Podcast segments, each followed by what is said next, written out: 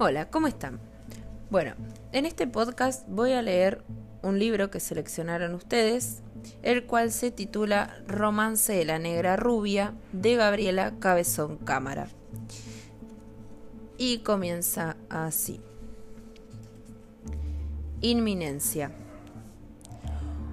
Un azul de brillo poliestirénico y tenso, con el extremo más alto un poco abultado y punzante, el tejido vasto de los pantalones milicos, apretando las rodillas que quiebran veloces la gravedad, inflándole el bombo a un instante que se sabía explotarían las cosas, haría esquirlas del dominio ajeno del territorio pisado y de los cuerpos mismos de los enemigos que suelen estar, para empezar, enfrente, dominados al final o en el transcurso de la avanzada, es decir, cuando la inminencia que brilla en la tela tensa de las rodillas ya no es más que restos estallados y los que estaban enfrente ya se han resignado a ser alfombra de milico. Pero antes, cuando la tela azul se tensaba abultada y punzante, cuando lo porvenir se hinchaba de sí mismo antes y atrás, la cuerina negra de los borceguíes más adivinada que vista. Esa fue la primera imagen que tomaron con teléfonos y tabletas y cámaras la mañana de diciembre en que empezó esta historia. Porque hay que comenzar a contar por algún punto y podría ser cualquiera. El mismo Génesis con árbol, prohibición, serpiente, mordida y hombre y mujer en pelotas. Avergonzados y sollozantes, huyendo de la ira de Dios, a ganarse el pan con el sudor de su frente y a parir con dolor. O incluso antes del Génesis se podría empezar porque el judio-cristianismo será el principio de algo, pero no de todo. Y para cuando empezó ya habían expulsado de otro Edén al primer hombre, de los brahmanes por comer de otro árbol, y en la Persia de Zoroastro a otro primero por mentir, y así cada pueblito con su paraísito perdido y su principio de principios. Las rodillas antes que las gorras y que las armas y que las caras, por ponerle algún punto de inicio también a la cronología del desalojo que se superpone, en parte, con la cronología de una santidad, la mía, porque eso se trata esta historia que podría haber empezado en otra parte, por ejemplo, en los espejos de los baños de las casas más o menos vecinas de cualquiera de los canas del pelotón de infantería allí presentes, que seguramente se habrán afeitado y peinado y maquillado. Las canas también se pintan, en su mayor parte con base y rímel y sombra celeste sobre los ojos marrones, y se atan el pelo que les queda tirante siempre. Ha de tener algo de marcial lo tirante. Lo primero, porque sí, es que se acercaron a negociar o con más precisión a ordenar el desalojo. Unos diez policías con un par de tipos de traje y papeles judiciales en mano, de esos que se pretenden, y a veces son, más elocuentes que las armas, porque se sabe que de esas tienen tantas, atrás de las palabras que nunca se acaban. Y entonces cuando dijeron, empaqueten sus cosas y salgan, así no les va a pasar nada y les vamos a dar otras casas. Pero si no salen, los sacamos nosotros y se van a ir a vivir una zanja. Se entendía que el nosotros no era tanto por ellos como por los cien canas que estaban formados atrás de ellos en un semicírculo en el que los vecinos se veían reflejados a sí mismos, junto con las espaldas de los judiciales, sobre las superficies combadas de los escudos de acrílico, o de vaya a saber qué, pero gruñidos como espejos negros que los uniformados llevaban con su coreografía tan viril como embarazada de desastre. Era casi de noche todavía, las seis y media de la mañana. En casi todos los videos y las fotos se ven las caras blancas y sin relieve de los judiciales y las fugacísimas supernovas de los flashes fisuradas por las estrías de la superficie convexa de los escudos policiales, llenos de rayas como único relato de tanta batalla. Muertos de frío, con las camperas arriba de los pijamas, algunos en pantuflas, los delegados de los vecinos pidieron un rato para deliberar. Se los dieron. Se juntó una pequeña multitud, una asamblea en el salón de usos múltiples del hall de entrada, que llamaban y siguen llamando asamblea. Se pusieron de acuerdo en pedir unos días para embalar y no pudieron terminar de discutir la tesis del grupo más aguerrido que calculaba las posibilidades de una resistencia exitosa. Desde los pisos más altos, con las balas que tenían, las molotovs que podrían armar, y sin olvidar el aceite y el agua hirviendo que habrían derrotado al ejército de la pérfida Albión unos 230 años antes. No terminaron de deliberar por el estruendo del helicóptero de la ley, un arma cuya modernidad indiscutible explicaba, en parte, la, la, victoria antigua de los porteños sobre los ingleses en 1806 y 1807 pero que ahora anunciaba la inutilidad de una resistencia desde las alturas y que no permitió debatir ni la alternativa de tirar lo mismo, pero desde las ventanas para aprovechar las dificultades de disparar desde helicópteros en medio de Buenos Aires. No lograron discutir ninguna otra estrategia, porque además del dominio del espacio, otra de las armas de los helicópteros es llenar de ruido ese mismo espacio que miran desde su celestial posición. Salieron y pidieron, a los gritos, un día para embalar sus cositas. Les dijeron que no. Unas horas sí. Cinco les otorgaron los judiciales y señalaron hacia los camiones jaula que empezaban a llevar y que oficiarían una empresa mudadora como muestra de la buena voluntad del gobierno hacia los vecinos, explicaron. Yo estuve ahí, pero todo esto me lo contaron después. ¿Cómo me hice santa? Cuando llevaba apenas unos minutos en coma farmacológico, con diagnóstico de pronto deceso y horas de clínica, agonía, tuvieron los míos el indicio o la señal y digo los míos porque me hicieron suya con certeros reflejos en segundos, los que le tomó a la tele llegar a las puertas de la comuna. Llegaron por el fuego, bonza, antorcha humana, titulaban calientes, hinchados de placer, casi chamuscados también ellos, pero apenas pudieron filmar la ambulancia que se iba en medio del caos y describir el olor asado raro que quedaba. Como cualquier asado, pero más dulce, explicó uno.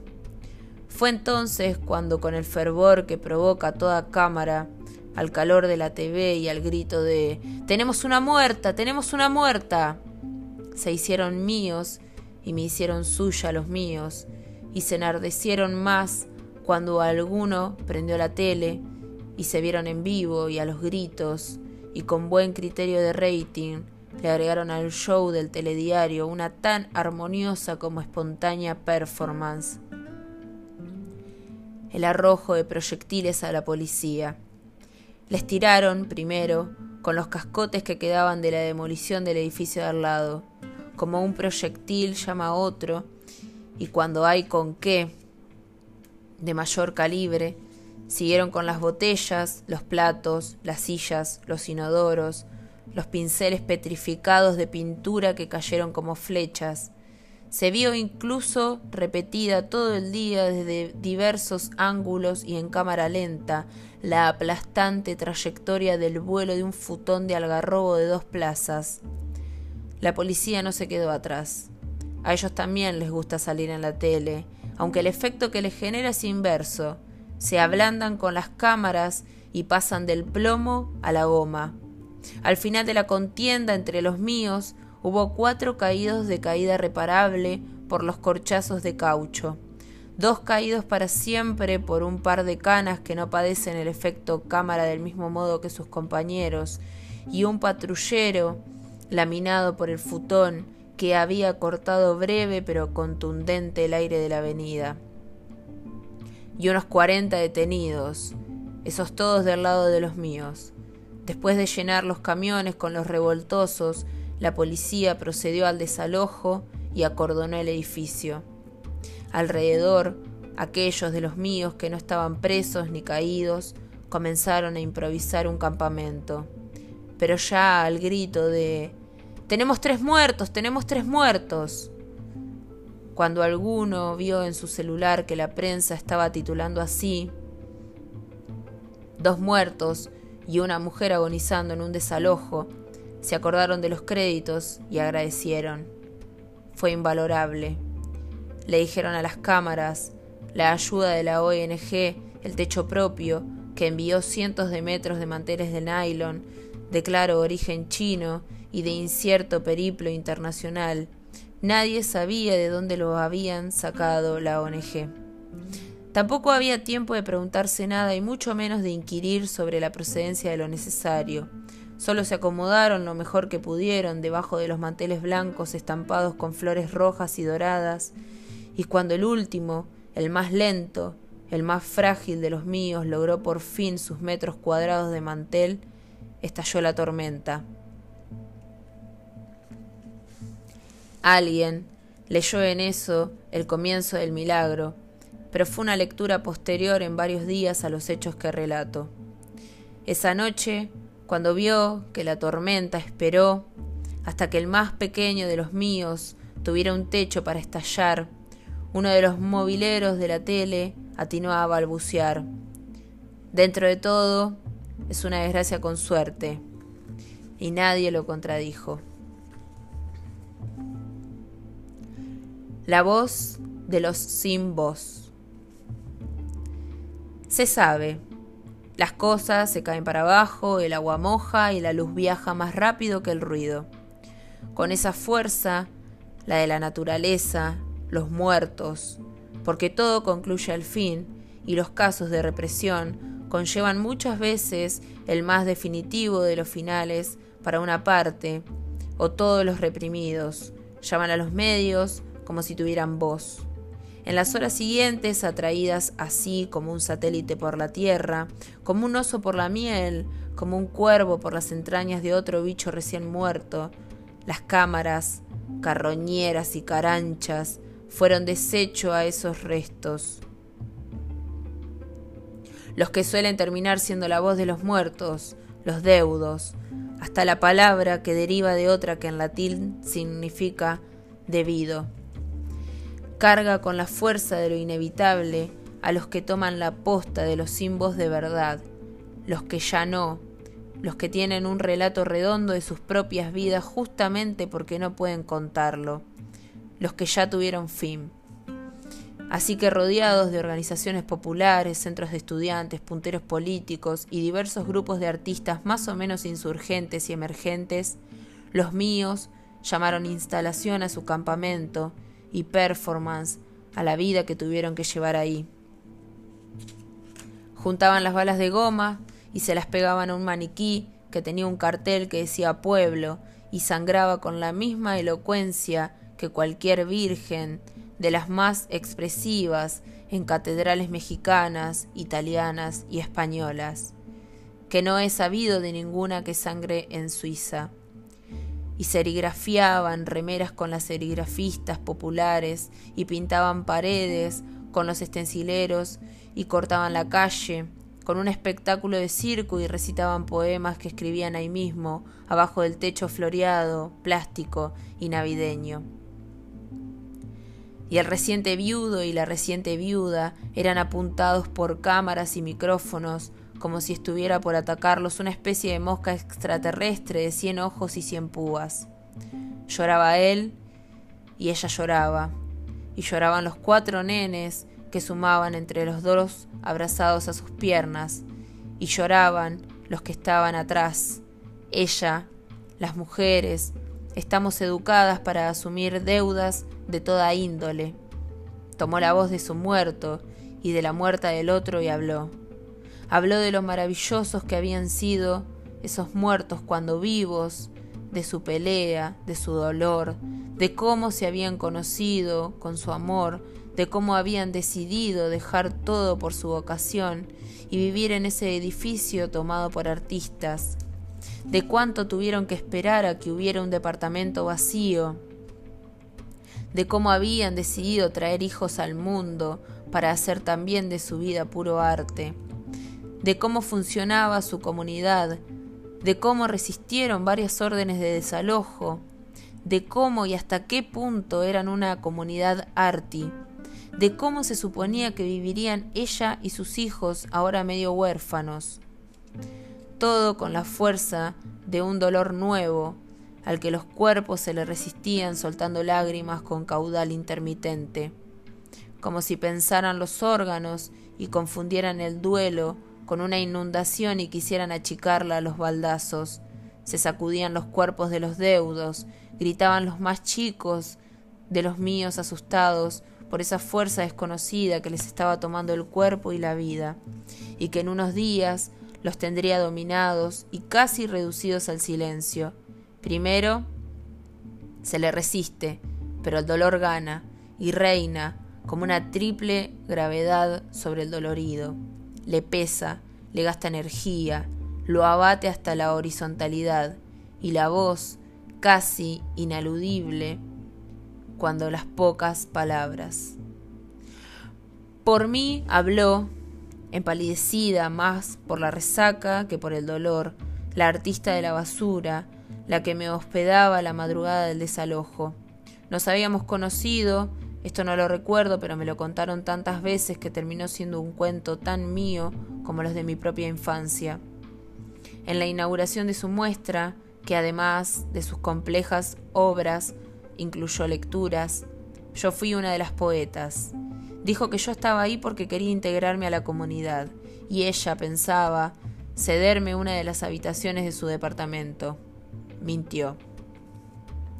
Estaba, porque uno de los invitados a la muestra tenía una roca de merca y terminamos los tres en su casa con seis botellas de whisky y parece que nos tomamos todo en dos días.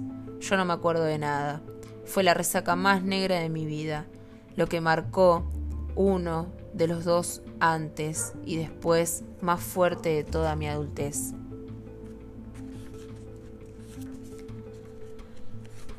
la profecía.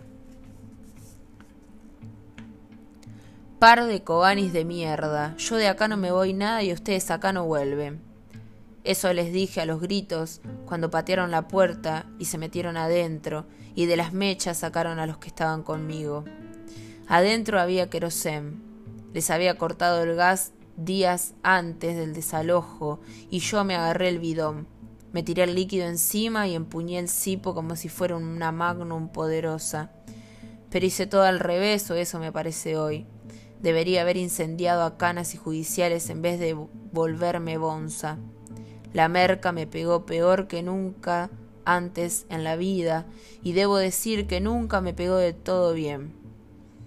Se le habrá sumado al whisky, que ya en la quinta botella era marca nacional, según declararon luego los peritos federales, y quién sabe cuántas pastillas me habré tragado esos días, según dijeron después los médicos de emergencias, que analizaron mi sangre buscando seguramente la coartada necesaria para el par de policías que habían avanzado igual al escuchar mi advertencia. Después salieron corriendo y yo corriendo atrás flameando hasta desplomarme en la barranca del parque de la vereda de enfrente. Me envolvieron con frazadas y me llevaron a la guardia del hospital del quemado. De todo esto hay testigos, más fotos y filmaciones de diversas calidades. Con los tres días anteriores no puedo construir relato que alcance para explicar tan explosiva entropía. Desde ese agujero negro salí eyectada tan fuerte que terminé por estar al frente de una vanguardia sin perder en el camino una aureolita de santa que me gané a las semanas de entrar al hospital en el que estuve un año entero. Primero fue por los canas. Los bajaron de dos tiros unos pibes que mandaron ellos mismos a robar un almacén y elevar el número de ladrones detenidos en el mes y así obtener un ascenso y lo leyeron los míos como una profecía. Yo dije que no volvían y los canas no volvieron. la aureola se coronó. Si es que se puede decir que la luz se consolida. Digamos que brilló más cuando el juez, que había ordenado el desalojo de todos, incluyendo embarazadas y viejos con ACB, como si fuera Dios Padre recibiendo sacrificios, después de contar los muertos, los títulos de los diarios y las llamadas del jefe de la bancada regente del Congreso Nacional. El juez siempre había soñado con ser un legislador en vez de aplicar las leyes mal hechas por los demás. Decidió que otorgaría títulos de propiedad sobre ese viejo edificio a los mismos que un poco antes había sacado a los tiros y ordenó al gobernador, que era de la oposición del gobierno del país, que les entregara fondos para dejarlo hecho a nuevo. Y no olvidó mencionar a la sangre derramada. Dijo, y esto no es un lugar común, el juez no era ningún genio, que no iba a ser en vano y que él haría justicia, que la orden de desalojo no suponía ni muertos, ni incinerados, ni heridos, que era cosa de los brokers del gobierno ciudadano, tanto apuro por sacar a la gente de las casas. Solo quieren demoler para construir monoambientes y venderlos como si fuesen penthouse en Nueva York, dijo ese héroe del pueblo, porque así se hizo llamar el juez del que estoy hablando. Veloces como panteras, y sabiendo como nadie del déficit de viviendas. Esos viejos peronistas del gobierno nacional lo sumaron a su lista de nuevos legisladores. Las elecciones serían solo tres meses después, y así pasó que el mal juez, gracias a mi propio asado, gracias a los muertos nuestros y un poco gracias a él, el que los mandó a matar, llegó a ocupar la bancada y así fue que mi comuna les hizo sentir que tenía una deuda que pagar a cambio de no escracharlo a cada paso que daba. ¿Quién lo hubiera dicho? Digo, ¿quién lo hubiera dicho? Lo hubiera dicho cualquiera, es la respuesta coral, pero están equivocados el coro y el corifeo. No lo hubiera dicho nadie menos que nadie yo. Es que cualquier perspectiva es un lugar conseguido. Yo no creo que haya lugar totalmente regalado. Se llega a la perspectiva lo que organiza el relato, y si se puede contar, es que algo de bueno habrá ahí donde estás parado y si se quiere contar es que algo se está buscando. Ese punto es como un nudo donde se tejen los hilos sueltos de cualquier vida y de esa trenza florece el milagro del sentido, que es tan real como fue la dama Juana sin fin en las bodas de Canaán. Qué pobre mitología de qué pobres muertos de hambre con unos litros de tinto sacar patente de Dios.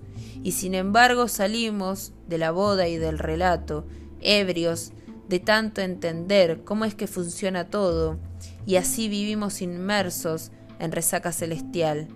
Ese día de septiembre, en que ardí como una bonza, ¿a quién se le hubiera ocurrido que solo un lustro después adquiriría este brillo? Ese día terminé más opaca que una nube en un eclipse de sol, más opaca que un fantasma, opaca como cenizas, medio muerta y sin cerebro, en coma farmacológico durante casi un trimestre. Y después, ¿qué mayor opacidad que no verse en los espejos? Fue como una caída libre, y en el impacto del suelo, el fondo del precipicio, reventé como una bomba arrojada desde avión. Si bien reventé solita, alguna de esas esquirlas le pegaron a los otros y todo ese movimiento, caída libre, explosión y reacciones en cadena, armó un brutal empujón y hasta acá vine a parar.